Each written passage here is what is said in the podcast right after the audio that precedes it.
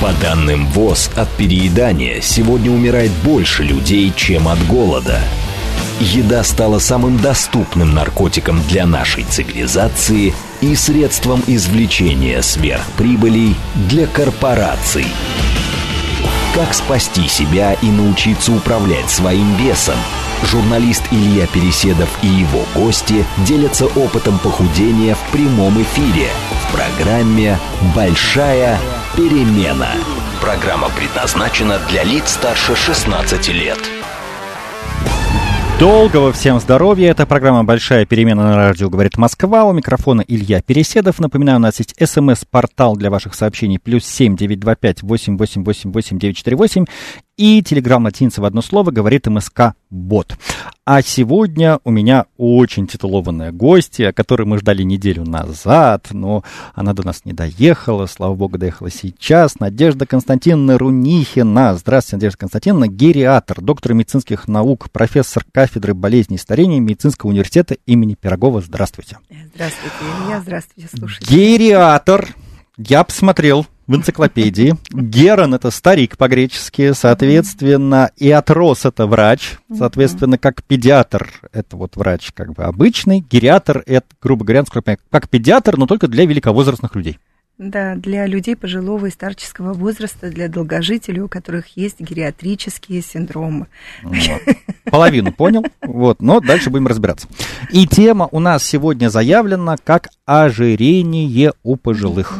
Причем, э, с одной стороны, мы слышим о том, что а, в мире есть эпидемия ожирения, которая охватывает все слои общества и все возрасты, и в том числе людей взрослых. Да, как-то вот слово «пожилой» меня немножечко царапает. Э, вот, а, с одной стороны. С другой стороны, часто от наших бабушек, от наших родителей можно услышать, ну, там, что ну, там, главное сердцем позаниматься, или там, вот, там, выпить таблеточку от суставов, а уж могу я в конце жизни себя побаловать там и сладеньким, и, и остальным.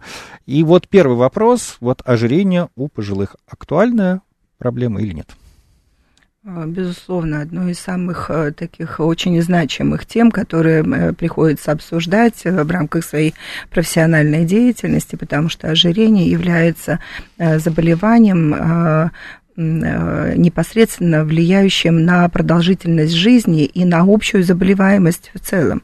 Ожирение, как известно, э, способствует развитию сахарному диабету, ожирение способствует развитию сердечно-сосудистых заболеваний и э, повышает смертность населения. Причем вот когда мы обсуждаем заболеваемость людей пожилого и старческого возраста, пожилой возраст динамичное такое очень состояние пожилым человеком считается человек 60 лет и старше, потом 75. Вот, вы предвосхитили мой второй вопрос, а кого же можно считать пожилыми? Да, 60 лет и старше, это вузовское определение, 75 лет и старше, это уже э, старческий возраст, и 85 лет и старше э, долгожители, и таким образом э, вот так структура по возрасту идет.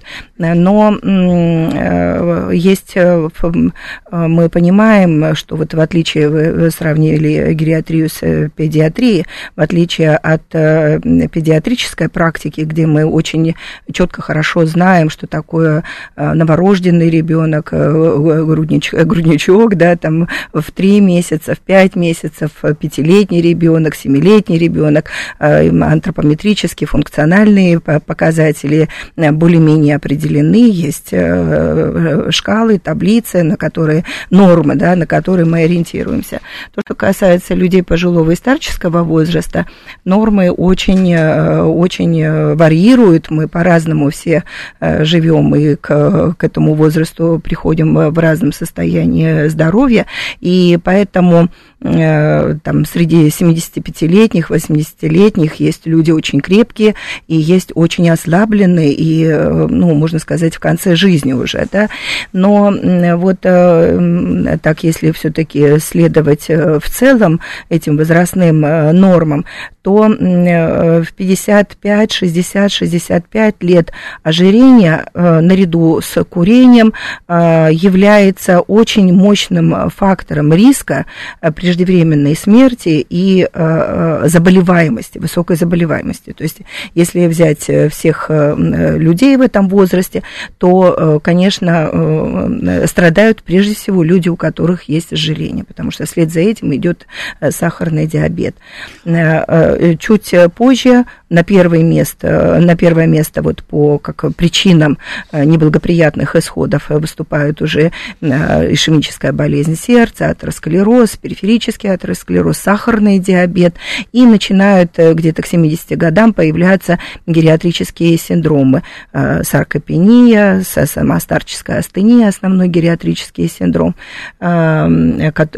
синдромы, которые определяют не только функциональный статус пациента, насколько он э, самостоятелен, но и, и продолжительность жизни. То есть вот, э, а в чем по... эти синдромы проявляются? Вы можете конкретизировать? А, Потому да. что вот эти названия, честно скажу, а, громкие, что-то слышал, но я сходу да. не могу как бы понять. Ну вот основной гериатрический синдром – это синдром старческой астении.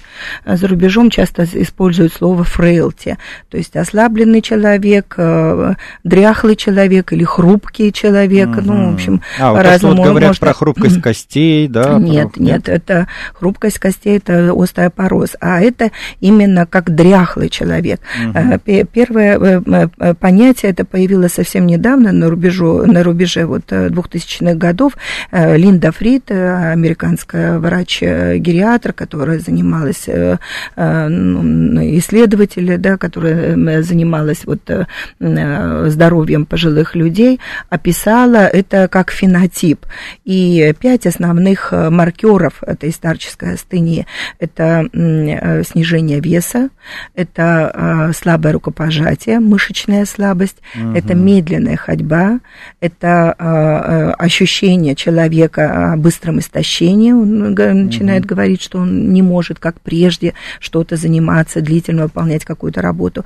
И низкий уровень физической активности. Можно, нужно иметь, по, по крайней мере, три из пяти вот этих как бы, угу. признаков, чтобы можно было бы пациента отнести к пациенту со старческой астенией. То есть, это такое классическое определение. Можно страдать астенией, при этом не переживая вот это снижение веса, да, о котором да, вы говорите. Да, не обязательно, угу. потому что э, э, в основе вот э, самого механизма старения, как бы по, по, по патогенезу, э, очень много, э, большую роль играет саркопения, уменьшение объема и силы мышечной ткани. Угу. Когда уменьшается мышечная ткань, то появляется вот это вот, э, во-первых, вес снижается, появляется слабость, появляется медленная ходьба, истощение. Но дело все в том, что саркопения, она может появляться э, в виде вот как снижения веса, а может веса не снижаться. То есть идет замещение мышечной ткани жировой. не фиброзом, а жировой тканью. И даже из-за гиподинамии человек может набирать вес. То есть внешне он страдает ожирением, при этом у него нет мышечной ткани, и при этом прогрессирует старческая астения. Это вот один из очень таких э, неблагоприятных э, событий, потому что, э, потому что это, конечно, не только на качестве жизни сказывается отрицательно, это ассоциируется со многими заболеваниями, заболеванием опорно-двигательного аппарата, онкозаболеванием, с депрессией и прогрессированием самой старческой астении. Ну и также высокий риск сердечно-сосудистых заболеваний, потому что идет нарушение и липидного обмена, и поэтому прогрессирует атеросклероз. Вот у нас сразу пошли вопросы. Напоминаю, смс-портал плюс семь девять два пять восемь восемь восемь восемь девять четыре восемь. Телеграмма латиница в одно слово говорит МСК Бот. А, уточняют, а можно ли саркопенией заболеть в 50 лет? А у меня, соответственно, дополнительный вопрос, когда вот мы говорим про эти возрастные градации. Мы сегодня очень часто слышим о противопоставлении как бы э, возраста биологического возрасту как бы хронологическому, скажем так, и вот якобы можно э, и в 30 лет по уровню физических возможностей соответствовать 60-летнему, и наоборот, конечно, если мы посмотрим каких-нибудь 65-летних голливудских актеров, которые следят за собой, ну, сложно заподозрить в них какие-то вот э, старческие да. вещи, да? Понятно, 60 лет это условный возраст, это, что называется, такая э, договорная э, цифра, и э, здесь границы варьируют. Но все-таки не принято искать у 30-летних признаки старческой астении, если речь не идет о генетически наследуемых вот, преждевременном а старении. вот то, что нас спрашивают. У 50-летних есть смысл посмотреть, если это человек с предшествующим анамнезом каких-то заболеваний, которые, которые мы могли запустить процесс старения раньше вот положенного времени. Поэтому, конечно, это э, группа вот э, э, сахарного диабета пациенты, они, к сожалению, вообще сахарный диабет очень мощный провокатор преждевременного старения ну, пациенты, которые перенесли инсульт и имеют инфаркт. Ну, то есть вот тяжелое. большая наука вот все-таки на вот биологический возраст ну, не, не использует это в своей работе сейчас, да? А, научные исследования идут, и для нас это очень важно, и вообще э, калькуляторы э, расчета биологического возраста, они крайне важны. Почему? Потому что, э, ну, во-первых, это полезно знать, оценить я, правильно извините, человека. Я, я уточню для слушателей, может быть, не все знают, просто представления о биологическом возрасте, вы меня поправите, они основываются на физических возможностях человека что есть некие стандарты, и если организм может их выполнить, то есть там 50-летний мужчина, ну, грубо говоря, пробегает марафон на правильном пульсе, там, и не падает в обморок, то можно сказать, что его биологический возраст соответствует там 37-летнему, ну, например, как бы, то есть э, акцент делается на физических способностях организма. Да, на физических и есть э, целые э, такие линейки из э, показателей лабораторных, допустим, данных, то есть разный подход к оценке этого биологического возраста. Но это очень важный такой момент, и вообще как бы разработка этих калькуляторов. Почему? Потому что это, во-первых, позволяет индивидуально наблюдать за пациентом, его оценить на этой линейке, да, насколько он старый или молод. А плюс еще, когда мы э, начинаем лечение пациентов, да, мы э, очень нам важно понимать, мы э, влияем на процессы старения или нет, то есть мы можем замедлить это старение или нет, ну, потому что это беспокоит каждого в, в, в обществе и общество в целом, да, то есть наша задача научиться управлять этим старением и все-таки предоставить наиболее эффективные технологии, которые действительно замедляют старение. А я сейчас э, тряхну своим базовым философским образованием и спрошу у вас, а как мы сегодня определяем старение вообще? Потому что можно слышать там от каких-нибудь биохакеров, что вообще mm-hmm. как бы старение это само по себе форма заболевания, и организм mm-hmm. якобы, ну, как бы не обязан стареть, скажем так. Mm-hmm. И, э, ну, вот бороться надо не с отдельными, там, плохими анализами, грубо говоря, а вот противостоять старению как какому-то вот необязательному для нас биологическому процессу, скажем так. Вот что, как мы, как мы это... Сложно сказать. Ну, мы знаем, что старение все-таки мы воспринимаем это как э, естественный биологический процесс. То есть э, два века все равно никто не живет. Мы это понимаем и знаем. Но скорость старения, она может варьировать, и она, эм, эм, вот, э, собственно говоря, гериатрия, она и стоит на том, что есть патологические формы старения, то есть преждевременного старения, патологического старения, связанного связанного с э, развитием тяжелых гериатрических синдромов, что мы можем повлиять на эти э, состояния, э, помочь человеку все-таки чувствовать себя гораздо более благополучным и препятствовать вот каким-то преждевременным развитием осложнениям, связанных со старением. Поэтому, ну, допустим, сам вот основной этот гериатрический синдром, старческая астения, оно считается потенциально обратимым состоянием. Поэтому вся, как бы, вся, наша деятельность на этом построена. Вот, вы опять предварили мой следующий вопрос, потому что когда я услышал а, от вас принципы, при признаке вот этой саркопении, и там говорится медленная ходьба, а, быстрая утомляемость, слабое рукопожатие. Угу. В принципе, вроде бы как, а, регулярные занятия физическими нагрузками в состоянии это предотвратить. И если мы это искусственно пытаемся от себя отодвинуть, это вообще правильно, это работает? Да, совершенно верно, Илья. Поэтому э, вот э, все наши рекомендации в гериатрии, они и начинаются с физической активности и обсуждения вопросов питания, потому что для того, чтобы мышцы были крепкими, надо э, дать им нагрузку и дать питание. И вообще все, что касается э, вопросов э, питания в пожилом возрасте, это, я говорю, очень важные моменты. Э, они Э, сопряжены с не только э, хорошим самочувствием, но и с целым э, таким пулом э, разнообразных состояний, заболеваний, проблем. И э, есть э, вещи, которые мы, ну, подавляющее большинство состояний, на которые мы можем повлиять. То есть мы можем это предупредить, компенсировать, каким-то образом восстановить нарушенное питание.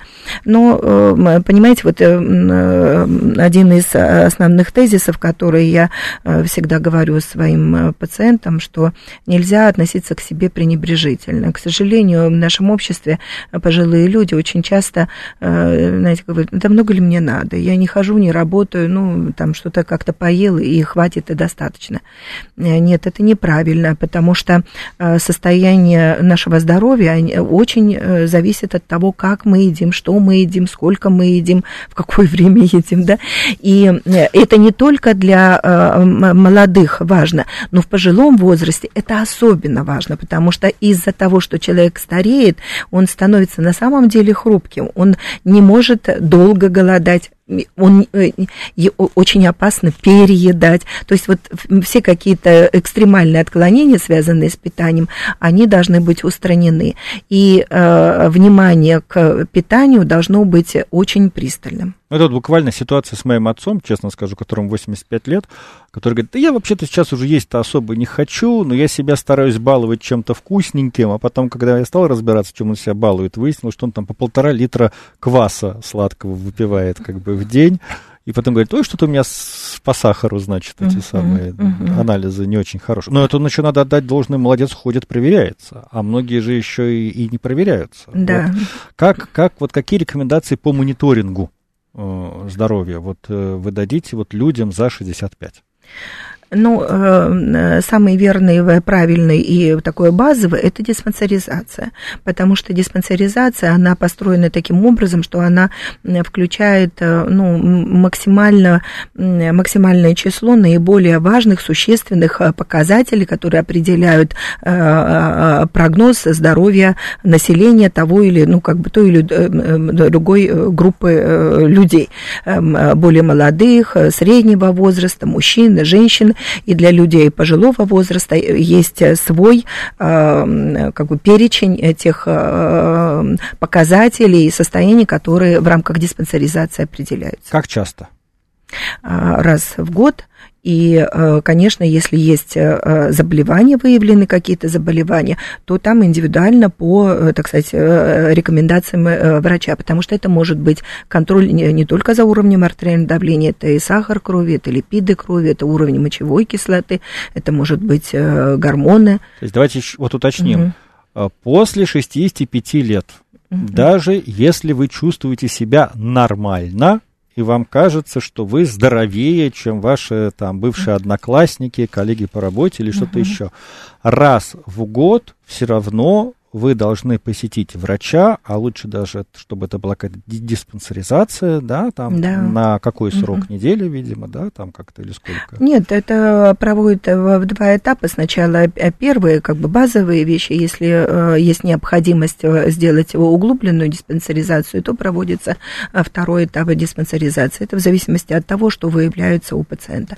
смысл Но... правильного медицинск... правильной медицинской заботы – это угу. не лечение, а профилактика да, заболеваний.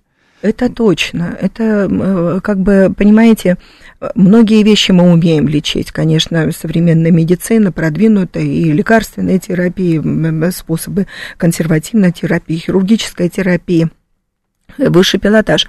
Но а, большую выгоду мы все получаем, когда мы на этапе формирования каких-то проблем а, а, выявляем эти э, проблемы и их быстро устраняем. Во всяком случае, в этом, э, в этом э, кроется ну, по-настоящему вот, успех современной медицины, то есть в профилактических всех наших технологиях.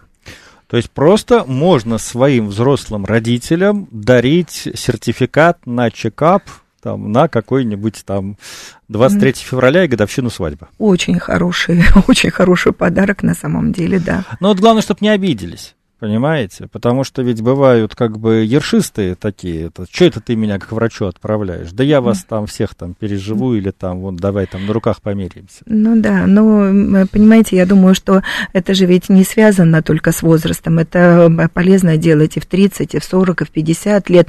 И это проявление культуры, культуры современной, э, такого продвинутого, хорошо образованного человека, да, который, э, который не боится всех э, этих осмотров и диспансеризации, понимает, насколько это важно именно э, как бы проводить плановые обследования. Вот если говорить про проблему лишнего веса, а есть ли какие-то особенности в работе организма пожилых? Вот мы часто слышим про замедление метаболизма например, да, с возрастом. А так ли это? Или же дело просто в том, что человек уходит на пенсию, запирается дома, меньше двигается и, соответственно, набирает вес? Нет, э, метаболизм на самом деле снижается, и отсюда идет э, некоторые рекомендации по э, уменьшению калорийности, некоторому уменьшению калорийности ежедневного рациона. Но дело все в том, что не только вы правы, с одной стороны это метаболизм, с другой стороны это гиподинамия, которая присуща возрасту, с третьей стороны это пул заболеваний, который может привести к тому, что начинает набираться вес, э, снижение функции щитовидной железы, изменение инсулинорезистентности и склонность вот к эм, набору веса. Э, причин может быть очень много. Депрессия, скрытая депрессия у людей. Это одно из э, таких, э, ну, как бы значимых, особенно для пожилого возраста. Она характерна. Есть э, биологическая предпосылка к тому, что в пожилом возрасте чаще развивается депрессия, социальные какие-то моменты, социальные моменты, связанные, возможно, с доступностью качественной пищи, белковой пищи, потому что начинают принимать и использовать больше э, углеводов, э, там, хлеба, да, каких-то более дешевых продуктов, но они на основе углеводов сделаны, и поэтому тоже нарушается питание, и человек начинает набирать вес. Вот это вот процесс старения, который идет с заменой мышечной ткани на жировую ткань, тоже человек. Плюс еще иногда Э, это не ожирение, а набор веса может происходить у пациентов с сердечной недостаточностью, э, задержка жидкости происходит. Ну, в общем, э, это достаточно широкий круг вопросов, которые приходится обсуждать с пациентом и выявлять вот эти вот нарушенные какие-то механизмы с попыткой понять, что первое, что основное, что вторичное, да, и и весь клубок патогенетических каких-то взаимосвязей определить, чтобы правильно выбрать основной пул вот, вмешательств. Мы через минуту уйдем на новости, но вот пока короткий вопрос радиослушательницы. Ваше отношение к сывороточному белку, как источнику белка, можно ли добавлять утром в кашу и в каком количестве?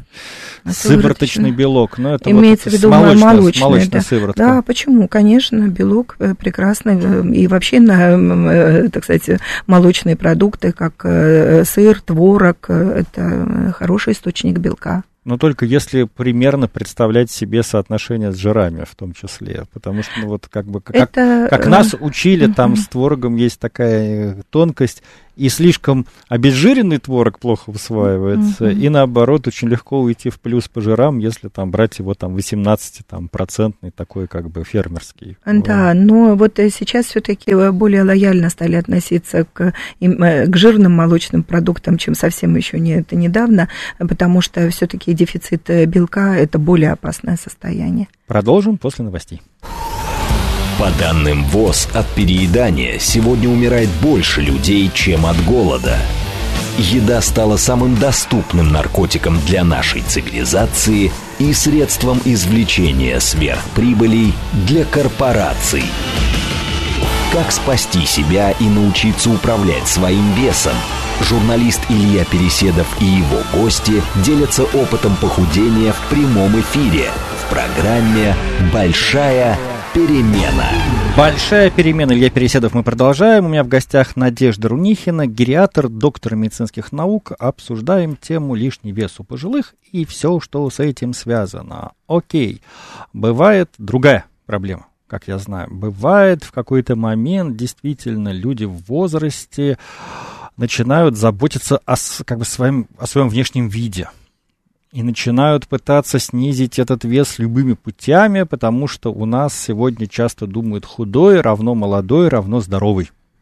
А, и начинается ограничение себя в еде. Или какие-то непонятные диеты. Или даже начинают по-тихому или не очень пить всякие жиросжигатели. Вот что мы здесь можем сказать пожилым людям? Есть ли для них дополнительная опасность в этих действиях как-то? Ну вот э, пожилой возраст, он э, сопряжен с... Э, чем старше становится человек, тем более он становится уязвимым, да, то есть вот все процессы адаптации, они резко снижаются, поэтому в, в принципе делать резких движений ни в коем случае, ну, я имею в виду в отношении там каких-то стратегий лечения индивидуальных для себя, самостоятельно принимаемых, это очень опасно опасная ситуация, потому что э, испытывать свой организм на какие-то э, жесткое голодание или прием каких-то э, лекарственных препаратов может э, закончиться э, очень, не, так сказать, плачевно. Поэтому э, все, что касается э, программ по снижению веса, должно в любом возрасте, в пожилом возрасте особенно, должно проходить под контролем врачей. Причем это может не один быть врач начинается с лечащего врача, начинается с, возможно, с эндокринолога, если э, речь идет о каком-то э, эндокринологическом заболевании. Это может быть э, специалист по заболеванию опорно-двигательного аппарата, потому что снижение веса всегда, эм, как бы вот эти программы, они сочетаются с увеличением физической активности, физической нагрузки. И здесь тоже мы должны понимать, насколько те или иные там, рекомендации будут адекватны и безопасны безопасны для нашего пожилого человека. Это диетолог, это психолог, это э, стоматолог, возможно, потому что проблемы э, стоматологического статуса в пожилом возрасте, они, как правило, всегда э, вызывают, так сказать, вопросы. Давайте mm-hmm. конкретизируем. То есть я вот так, для нас, как бы от людей, от Сахи, для людей от Сахи. То есть если вам больше 65, и вы решили к третьей свадьбе своего сына подхуднуть, чтобы хорошо смотреться на фотографиях. И начинаете пить таблетки, которые там вам заказали там по рекламе из интернета. Или там дедовским методом как-то что-то перестаете есть и так далее. Готовьтесь к неприятностям. Есть угроза, что эта свадьба не состоится да. или будет омрачена да, вашим да. Э, плохим самочувствием. Да, да, готовьтесь к неприятностям. Так нельзя делать. Это очень опасные э, мероприятия. Поэтому, э, конечно, только под, э, под контролем и с пониманием того, что, что можно в этой ситуации сделать. Причем, вот что касается пожилого возраста, это снижение веса, оно тоже важная информация для пожилых людей. Норма, она сдвинута, вот норма антропометрических показателей и веса, она сдвинута в сторону ожирения первой степени. То есть избыточная масса тела и ожирение первой степени – это э, наиболее безопасное с точки зрения прогноза э, состояние для пожилых людей. Э, много исследований в рамках хирургической деятельности для пациентов с сердечно-сосудистыми заболеваниями. Выживаемость людей, у которых ожирение первой степени или избыточная масса тела, она самая высокая. Потому что G-образные кривые, как их мы называем, а, очень распространены в гериатрии. Это вот один из таких классических вариантов, связанный с индексом массы тела. То есть э, в первую очередь э, погибают и страдают очень худые люди, и, конечно, когда речь идет о морбидном ожирении. А вот эта вот норма, которая, в, так сказать, для молодых людей или взрослых людей там, в 40 лет э, от 20 до 25, она, этот курсор в пожилом возрасте сдвигается 25-30 показателей, показателей индекса массы тела. Перевожу, опять-таки, на наш э, просторечный язык. А если вы вдруг случилось так, а всю свою жизнь были очень подтянуты или подтянутая, спортивная, и всеми любыми усилиями пытаетесь сохранить вот вид этого своего тела уже как бы во взрослом возрасте, буду говорить так, да, присматриваясь к таблицам индекса массы тела, не надо пугаться разделов предожирения или лишний вес, и даже ожирение первого типа. Первой степени. Первой степени. То есть э, вы можете прожить дольше при таком как бы состоянии, чем если будете вот именно какими-то физическими изнурительными тренировками или ограничением в питании себя удерживать вот в пределах этой, в кавычках, как бы э, нормального, нормального диапазона. Да, понятно, если был исходно на нормальный вес, и вы остаетесь в нормальном весе, это замечательно, это очень хороший показатель. Но для людей вот э, с э, ожирением первой степени мы делаем акцент на э, расширение физической активности, но не даем рекомендации по снижению веса.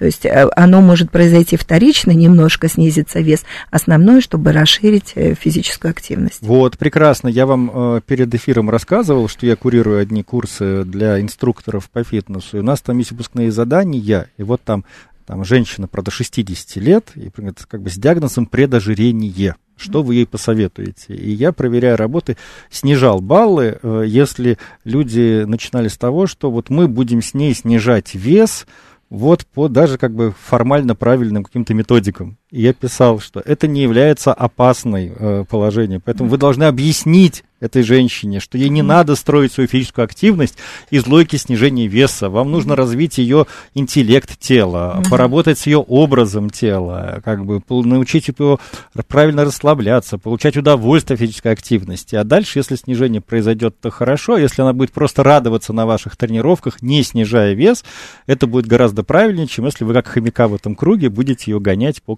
каким-нибудь там беговым дорожкам. Красивые правильные слова а вы говорите, я буду Илья. еще больше снижать снижать этот балл, ссылаясь на наш с вами сегодняшний разговор. Так что держитесь, товарищи студенты. Отлично. А вот перед тем, как мы ушли на новости, а, вы э, сказали о том, что большая проблема есть нехватка белка в рационе. И вот э, слушатель Вячеслав спрашивает, а сколько надо белка и как проверить, что употребляешь достаточно и неизбыточно? Секундочку, я просто еще напомню наш смс-портал для сообщений плюс семь девять два пять восемь восемь восемь восемь девять четыре восемь. Телеграмм, латинцы в одно слово, говорит МСК-бот. Итак, сколько нужно белка и как проверить, вот, что достаточно употребляешь? Для нормально стареющих людей 1,2 грамма белка на килограмм веса ежедневно нужно э, принимать. А, а, есть таблицы, нужно смотреть по таблицам, сколько, э, допустим, кусок курицы содержит там 100 грамм курицы содержит белка. Симочка, и этого... на килограмм твоего реального веса или нормальной, на, нормальной Нет, позиции? твоего реального, реального веса, реального веса, угу. да. И э, это для нормально стареющих людей. Люди, которые перенесли какой-то стресс, заболевание, хирургическое вмешательство, э, уровень белка повышается до полутора килограмм на, кило, э, на полутора грамм на килограмм э, веса. И э, это очень важно, потому что это позволяет в сочетании с физической активностью, с физическими упражнениями поддерживать функцию мышц, ее активность и препятствует прогрессированию старческой астении и саркопении. Плюс всегда мы добавляем витамин D, потому что в подавляющем, ну, сначала его нужно определить в организме, но вот из опыта клинического подавляющее большинство наших жители имеют дефицит э, витамина D. Поэтому э, э, сначала мы определяем, в зависимости от того, это дефицит или недостаток, мы назначаем дозировку витамина D, восстанавливаем, и на этом фоне идет вот уже восстановление мышечной ткани. Ну вот, слушатели жалуются, что сложно набрать белок без жира, нежирное мясо и сухой творог не лезут в рот.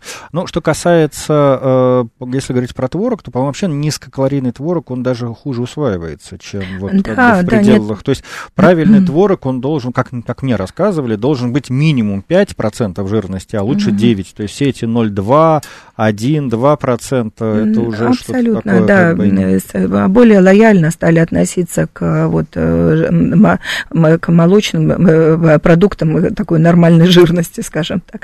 Нет, не, не, не рекомендуют жестко прямо обезжиренные молочные продукты. Это действительно, конечно, не нужно э, использовать в большом количестве прямо напрямую э, жирные сорта мяса, там сало, да, в, в большом количестве есть, или там сливочное масло.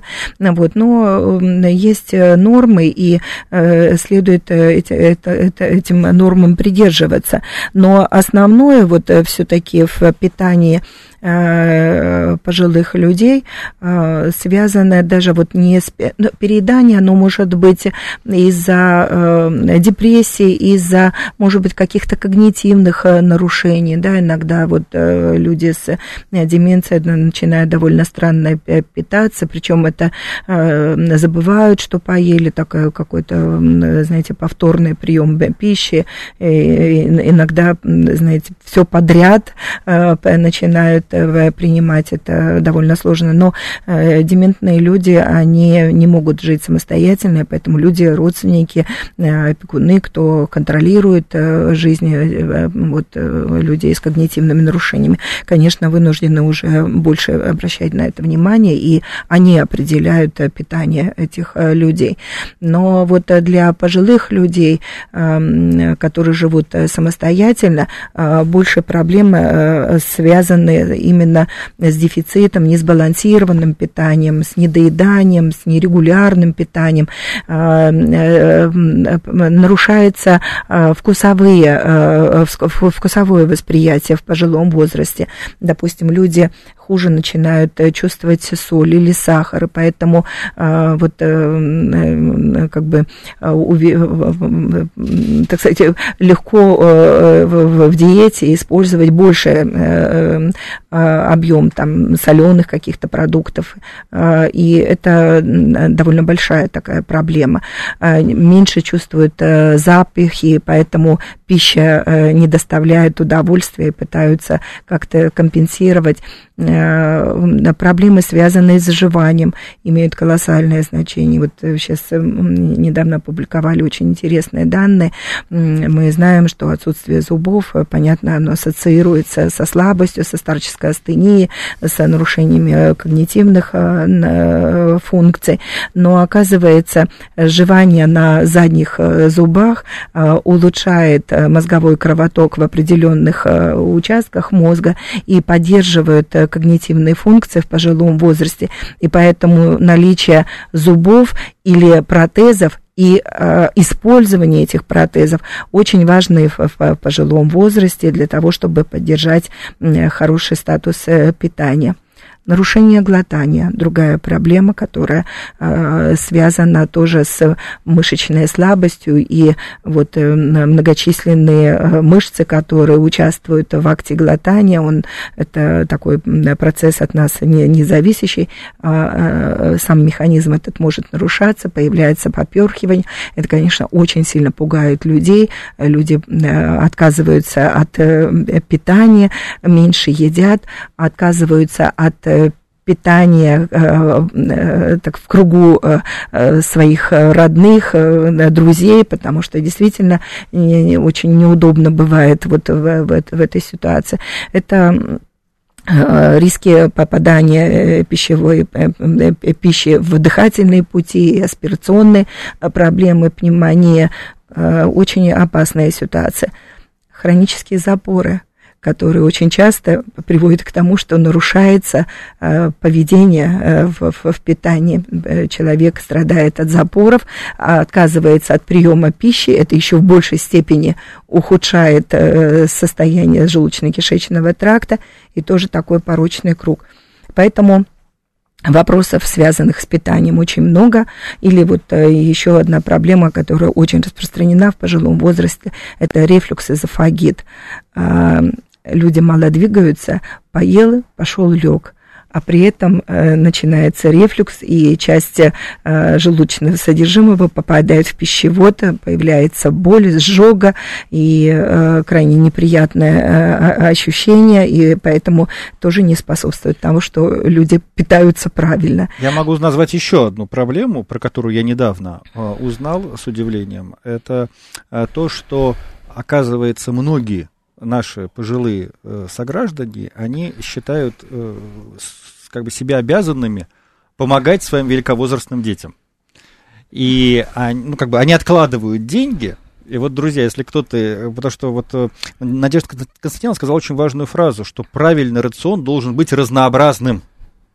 А если ваши родители или бабушки и дедушки сидят на голой картошке, закусывают ее селедкой под эгидой, что им больше чего не надо, а от, откладывают дети деньги, чтобы купить внучкам какой-нибудь там iPhone или что-то еще, то mm. это ведет к прямому сокращению продолжительности жизни ваших близких родственников. Уж да. простите, что я это в социальную такую плоскость mm. перевожу, но mm-hmm. я не подозревал, насколько это распространено, пока вот там не столкнулся с несколькими там социологами и так далее. Mm-hmm. Поэтому вот, опять-таки, мы сейчас не говорим о том, конечно, что там все должны там через день есть осетрину, но обращайте внимание на то, насколько раз, разнообразный рацион ваших родителей. Потому что если они говорят, что и там в более взрослых родственников, значит, что они, что они сыты, mm-hmm Вопрос чем? Да, да. Ну, вот, э, знаете, я, э, конечно, мы очень много проблем обсуждаем, и это выносим в эфир. Вот, э, знаете, такое создается впечатление, что это не старость, а просто комок каких-то невероятных, невероятных таких неприятных событий. Но, знаете, это делается для того, чтобы, в общем-то, вот основной тезис – это нельзя к себе относиться пренебрежительно любом возрасте, а в пожилом особенно, то есть очень быть внимательным к, себе, создавать вот специальные условия, чтобы сохранить свое здоровье питание, это одно из очень важных направлений. А вторая мысль, которую хотелось бы, чтобы слушатели нас поняли, проблемы с питанием и вот связанные с ожирением, да, их очень много, но современная медицина, мы знаем, мы можем э, это диагностировать вовремя, профилактировать, мы можем дать правильные советы. Просто нужно прийти и об этом поговорить, потому что, э, как опыт показывает, вот все, что касается гериатрических проблем, люди э, никогда не приходят с этими проблемами сами, потому что, ну, считается, ну ладно, я старый, вот уже так, так оно и есть. Но, свое пожил. Свое пожил. Но это неправильно, потому что действительно мы очень многое можем изменить. И это поз- позволяет людям жить до глубокой старости абсолютно независимым, активным, в, хорошем самочувствии, сохраняя высокое качество жизни. А вот мы сейчас как раз на оптимистичной ноте постараемся и закончить. А, вопрос от слушателей от слушателя или слушательницы не представилось, можно ли пожилому беззубому человеку пить спортивный протеин, чтобы пополнить организм белком? А, теоретически можно, практически нежелательно. Для пожилых людей есть специальная линейка разработанных а, продуктов. Это сиппинги белковые, они тоже хорошо сбалансированы, с пищевыми волокнами, разные варианты. Есть варианты с загустителями, если вот проблема связана с глотанием, довольно часто приходится этим пользоваться. И это тоже объем вот э, той информации, которую можно получить от гериатра, если вы придете на консультацию э, по поводу питания. А, хорошо, а теперь вот оптимизм которым я обещал. Но э, выйду я на эту тему через такой вопрос. Несколько раз у нас прозвучало, что должна быть физическая активность. А вот какая физическая активность у пожилых и для пожилых рекомендована? А, в любом возрасте, при любом состоянии, я имею в виду физическом, мы рекомендуем физическую активность. Она мы называем адаптированная, потому что э, один вариант это для 65-летнего человека, который активный, который бегает и э, который может э, там 3-4 раза в день ходить, в неделю ходить в фитнес-зал иметь достаточно большую физическую активность. И другой, другой вариант для человека, который относится относится к маломобильным, практически не выходит из дома, большую э, часть времени э, проводит дома, но и для такого ослабленного человека тоже разрабатываются и рекомендуются активности, и они, знаете, как идут, э, любая активность в течение дня по 20, по 30 минут, которая чуть больше, чем ты делал накануне, она очень важна, потому что вот сохранять мышечную силу, возможность возможность э, контролировать свое тело, э, возможность э, выполнять ежедневные действия к тому, чтобы, ну, я имею в виду вот ослабленных людей, чтобы одеться, чтобы дойти до кухни, принять пищу, сходить в туалет, принять ванну. Это все делается, ну, благодаря вот физическим усилиям. И для того, чтобы поддерживать свое тело, нельзя лежать на диване. Нужно все время в течение дня выполнять какие-то упражнения. Ну и вот здесь я хочу напомнить, что э, мы живем в Москве. В Москве реализуется программа «Активное долголетие». Она вот прям есть, она работает, и там есть и онлайн-лекции, и онлайн-тренировки, и офлайн встречи, и прогулки по паркам со скандинавскими палками, которые я очень люблю, и много всего другого, с одной стороны. А с другой стороны, я хочу, друзья, вас проинформировать, что сегодня сфера фитнес-услуг она очень отличается от тех стереотипов, которые сложили нас в 90-е, что фитнес это для молодых, поджарых там или телами похожих на там Шварценеггера. Нет, а сегодня активно развиваются и направления лечебной физкультуры, и адаптивной физкультуры, и есть специальные и тренеры, и группы для людей как бы большого возраста, и вот на тех курсах, на которых преподаю я, мы ориентируем наших слушателей, что вообще-то потребители – всех этих оздоравливающих услуг, они взрослеют, потому что в современном мире люди больше предрасположены, чтобы там до 40 лет зарабатывать себе на квартиру, зарабатывать как раз там, вставить на ноги детей, а потом уже посвящать время как бы и заботы о себе. Это не очень правильно, но это реальность такова. Mm-hmm. Поэтому вот мы говорили, не бойтесь дарить своим близким какие-нибудь сертификаты на чекапы, точно так же не бойтесь дарить им а, абонементы в фитнес-зал. И самое главное, что взрослые люди на это активно откликаются. И самое главное, что никогда не поздно начать. То есть, если вы до 70 лет не были физкультурником, а сейчас вы начнете заниматься э, какой-то вот э, физическими упражнениями, это все равно будет польза. Не бойтесь. А, и вот при этом я скажу, а вы согласитесь или нет.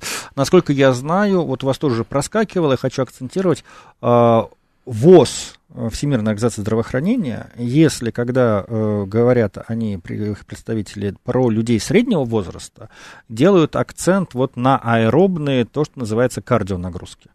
А вот как раз, когда мы переходим в зону пожилых, то там говорится, что обязательно должны присутствовать силовые Абсолютно верно. Силовые и на равновесие. И вот на координацию. Да, да. да. То есть вот все вот эти, соответственно, вот обращения... Еще полезные растяжки. Да, то есть вот все эти, э, что вот я вот пожилая, и я много гуляю, нет, этого мало. То есть под присмотром, конечно, Надо поднимать гантели. Поднимать гантели. Речь не идет о штангах, каких-то невероятных тренажерах, но как бы гантели, приседания, отжимания от стены. То есть вот ощутимые... Адаптированное под каждого человека. Физические усилия. Плюс э, упражнения на координацию. А упражнения на координацию, я могу сказать уже как бы от себя, они, с одной стороны, больше всего раздражают, когда ты не можешь их выполнить эмоционально, но больше всего радуют, когда Мгм. ты достигаешь э, этого результата, потому что в том числе, насколько я понимаю, затрагивают те области мозга, которые в обычной жизни у нас Да. не активны. И это очень здорово профилактирует проблемы с памятью, проблемы с когнитивными функциями, которые тоже ассоциируются в пожилом возрасте. Поэтому, поддерживая э, в хорошем состоянии свое тело, вы поддерживаете и свой мозг. Но это не решается просто покупка какой-нибудь балансировочной доски, а вот скорее походы на танцы какие-то, или вот тоже работа с специалистом, который дает специальные упражнения. В одиночку это может быть э, делать достаточно опасно. Особенно Совершенно людям. верно, согласна, Да. Илья.